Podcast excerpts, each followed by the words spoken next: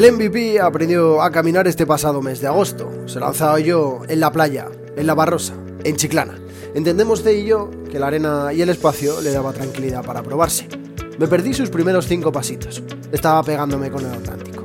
Desde ese mes 8 hasta el 12 que vivimos hoy, su progresión ha sido inmensa. Controla por dónde va, casi frena a su antojo y se levanta sin problema cada vez que se cae. Muchas veces tira la mano para pedirte ayuda, pero mi primera respuesta suele ser un tú puedes. No siempre puede.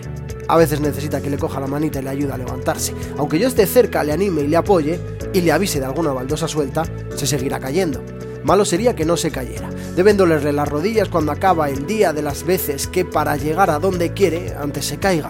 Sabrá, pasado el camino, y ahí está el aprendizaje, dónde están las piedras. Conocerá los recovecos del pasillo para evitar las esquinas, no se volverá a clavar la astilla suelta del parque. He fracasado personal y profesionalmente en más de una ocasión. Es cuestión de vida. No sé si es obligatorio caer para lograr el éxito, sería bonito pensar que no, pero sí sé que es imposible no perder.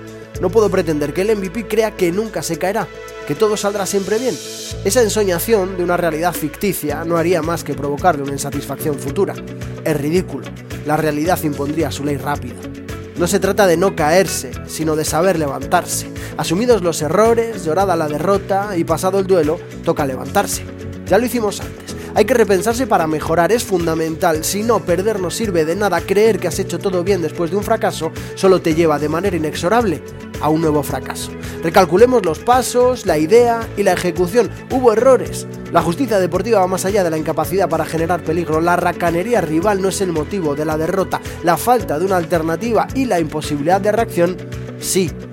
Esto no va de no fracasar. Va de cómo nos levantamos y crecemos después del fracaso. Ya lo hicimos antes.